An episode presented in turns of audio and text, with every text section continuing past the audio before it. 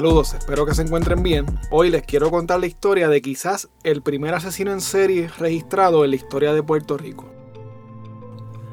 Estos hechos se remontan a la década de los 80 y se trata de cómo un ambicioso joven de apenas 16 años de edad comenzó a adentrarse en el mundo de la prostitución masculina y terminó convirtiéndose en un violento asesino.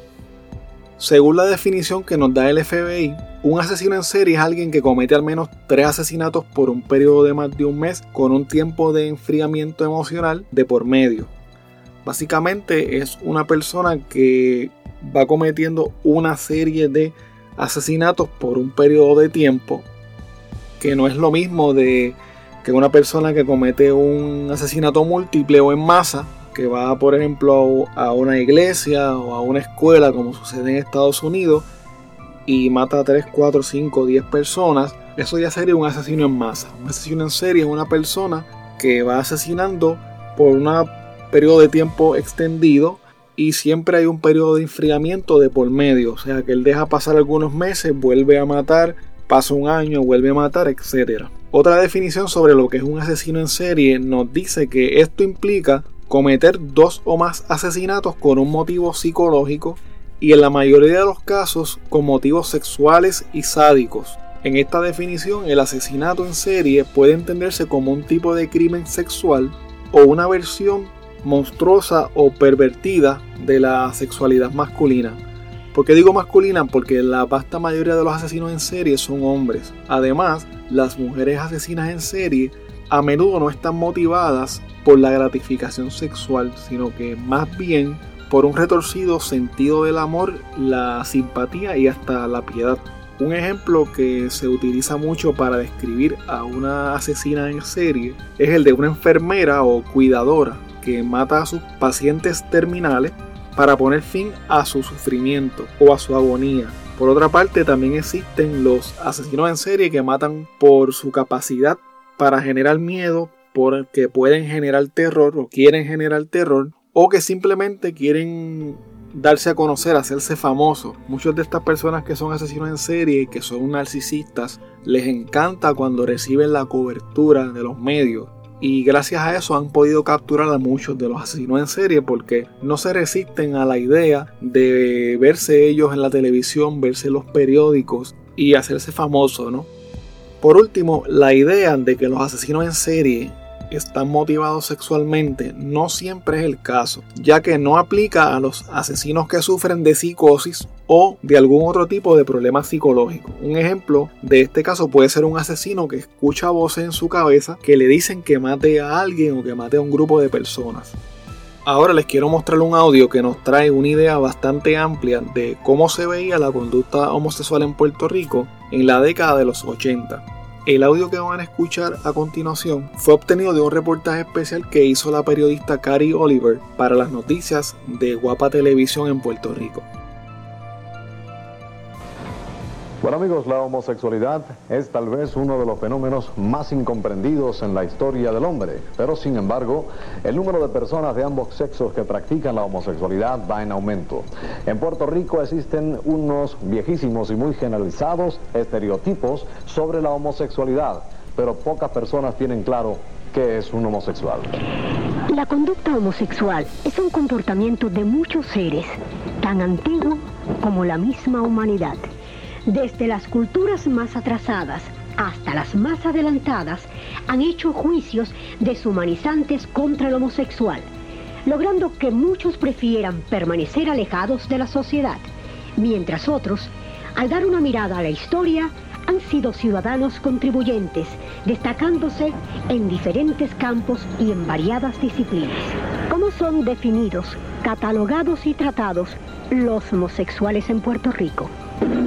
Homosexual es un ser humano, igual que otro cualquiera. Para mí, un homosexual es una persona que se deja guiar por, sus debilidades. Es una persona que no se ha aceptado tal como es. Es una persona con un tipo de enfermedad. Es una desviación mental. Muchos se preguntarán si un homosexual puede cambiar su conducta. Si se coge temprano, eh, dependiendo del estudio que uno lea nuevamente, ¿verdad? Hay estudios como Bieber, que es un psicoanalista americano famoso que se ha dedicado a esto, y él estima que una tercera parte pueden resolver el conflicto. Aún con los miles de estudios realizados, queda la interrogante del porqué de la conducta homosexual. El transexualismo y el transvestismo tienen sus propias características y estas personas no necesariamente son típicamente homosexuales. Algunos pueden ser heterosexuales. Categorías del DSM-3, el transexual cae en los desórdenes de identidad disturbios sexuales, pero en la subcategoría de desórdenes de identidad. Cuando un transexual hombre busca a un hombre, no lo busca porque, porque él es homosexual y busca al hombre, sino porque él se siente psicológicamente mujer.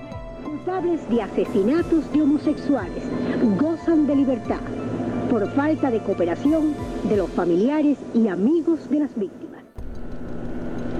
Ante el rechazo, la persecución y la marginación, los homosexuales han establecido su propia subcultura. El homosexual, en su necesidad de compartir, buscar motivaciones y conductas similares a las suyas, frecuenta lugares que le permitan actuar libremente sin sentido de culpa o remordimiento por su En este contexto histórico y social se da el caso del que les voy a estar hablando en el día de hoy. El asesino en serie de Puerto Rico conocido como el Ángel de los Solteros.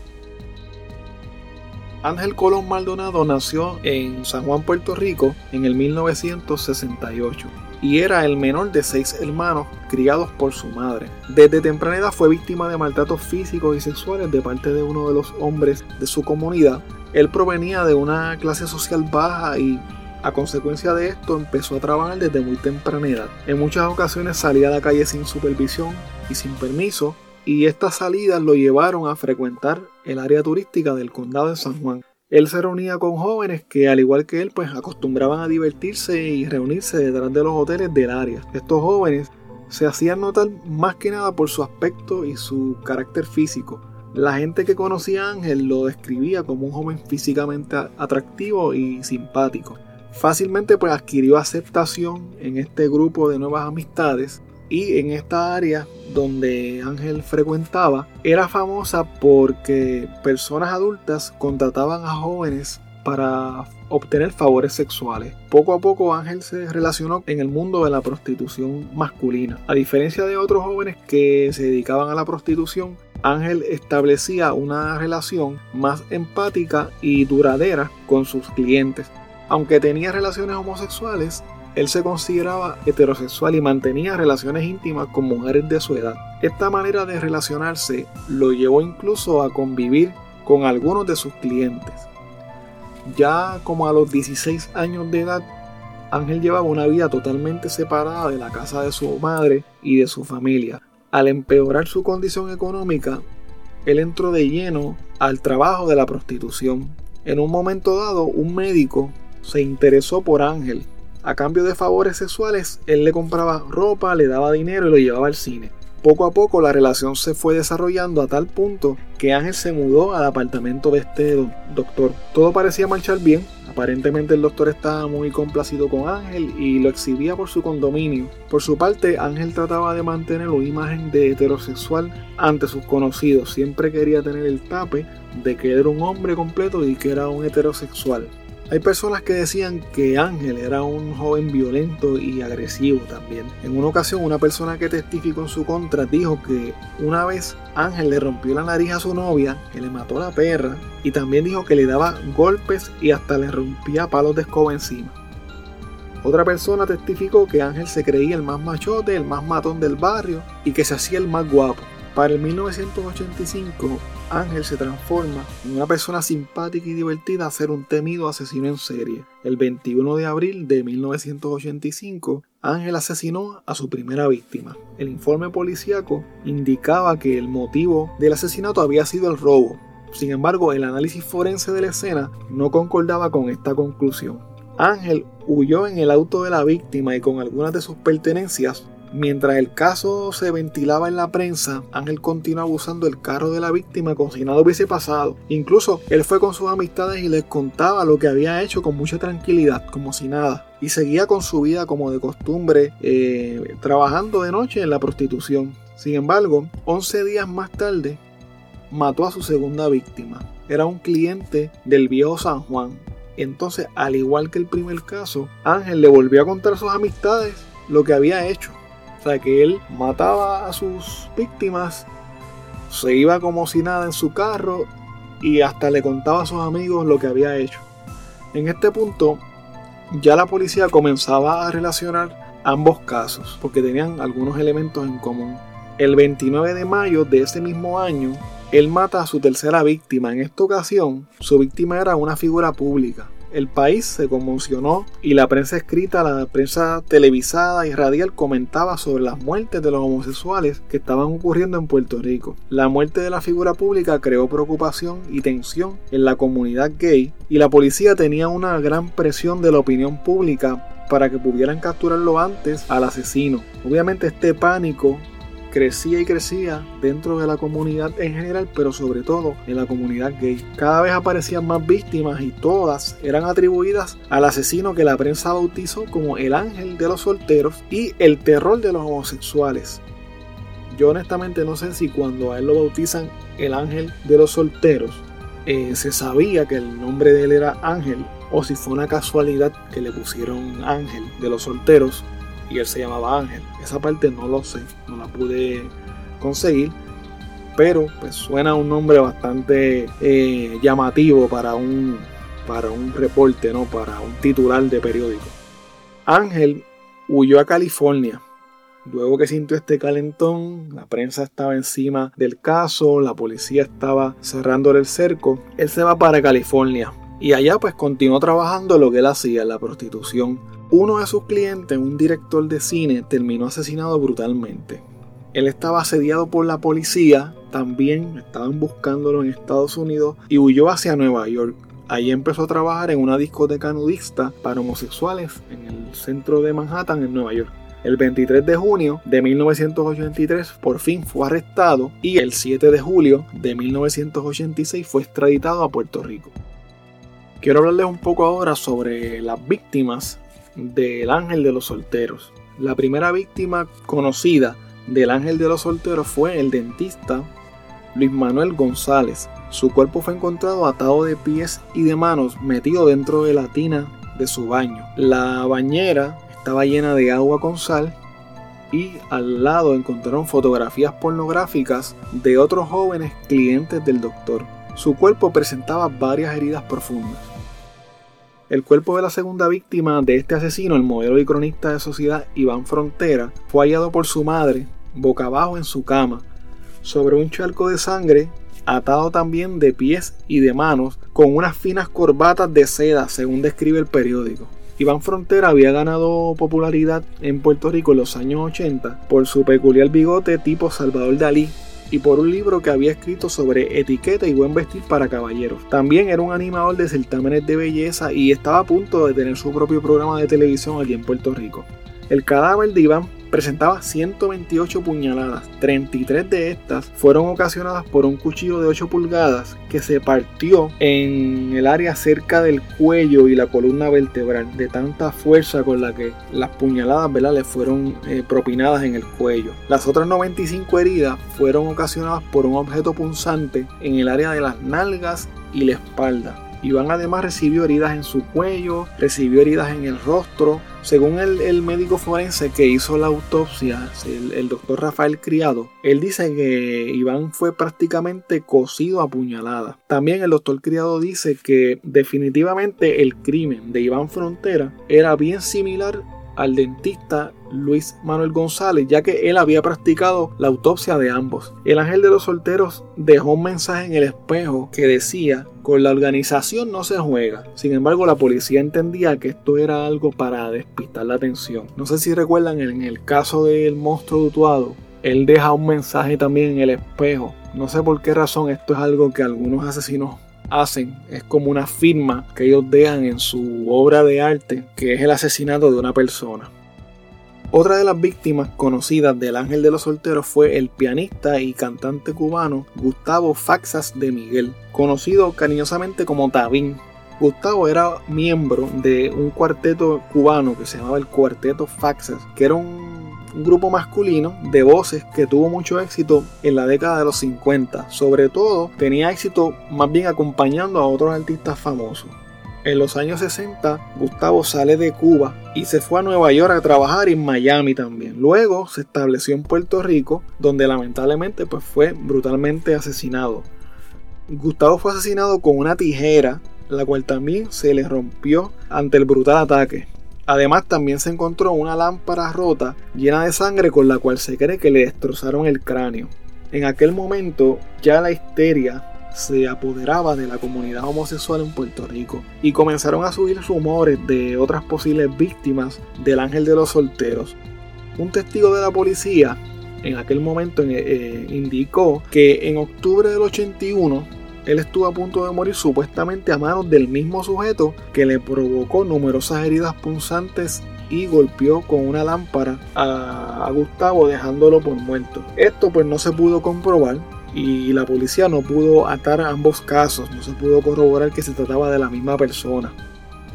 Otra cosa que hay que señalar es que si esto ocurrió en el 81, Ángel solamente tenía 13 años y pues obviamente según todo lo que yo pude investigar, Ángel no comenzó en este mundo sino que hasta los 16 años de edad, por lo que no pudo haber sido Ángel el que cometió este delito. Otros rumores surgieron también en esa época, por ejemplo, se decía que el asesino era un pariente de uno de los empleados de una discoteca que hay en Miramar y que era un veterano pensionado que tenía amistad con lesbianas del área y que se jactaba de haber matado tanto al dentista, a Frontera como al músico Faxas de Miguel. Este hecho es bastante curioso porque si el caso del 1981 no se pudo eh, corroborar, no se pudo eh, mezclar con el caso de Gustavo y no se pudo determinar que habían sido el mismo atacante, entonces ¿qué podemos entender? Que había más de un asesino o que quizás Ángel no había sido el que mató al cantante cubano y como él era el, que estaba matando gente en aquel momento, pues todos los casos se los estaban adjudicando a él. Eso es una posibilidad. También existe la posibilidad de que haya sido él, pero me suena un poco descabellado que haya sido él cuando tenía 13 años. Al momento de que ocurrían estos asesinatos, se pensaba que el asesino era evidentemente un enfermo mental la policía y los investigadores forenses comenzaban a atar cabos y pensaban que se trataba de la misma persona, un psicópata que odiaba a los homosexuales. La investigación se concentraba en los sectores del condado, en Miramar y la Parada 15 en Santurce, todo esto es en el área metropolitana de Puerto Rico. Estos lugares eh, eran investigados porque se creía que el sospechoso los frecuentaba. Sin embargo, no podían dar con su paradero y temían que los ataques continuaran. El 23 de junio de 1986, Ángel fue arrestado en Nueva York y fue extraditado a Puerto Rico. Al llegar a la isla se encontró solo y bajo la presión de la policía para que confesara. Ante esta presión, Ángel confesó sus crímenes sin la presencia de un abogado. Sin embargo, más tarde pudo conseguir un abogado y no firmaron la declaración que había hecho anteriormente. Ángel enfrentaba dos juicios simultáneamente. Unos días tenía que ir al tribunal de Carolina y otros días tenía que ir al Tribunal de San Juan. Este proceso era bien eh, seguido por la prensa en ese momento y por el público local que estaban fascinados con el caso. En ese momento, Ángel se aferra a la religión y se aferra a tal punto que se convierte en un fanático religioso, aferrándose a, a, sus creencias como su única posible salvación. Él se veía a sí mismo como un instrumento de Dios y le enviaba incluso cartas a la jueza de Carolina diciéndole que el diablo estaba al acecho y que sus abogados no lo dejaban decir la verdad y que ellos eran un estorbo para que él pudiera lograr su salvación. Ángel le confesó la muerte de siete personas y un intento de asesinato. Le pidió a la juez que le diera una condena consecutiva y que se arrepintiera ella de sus pecados.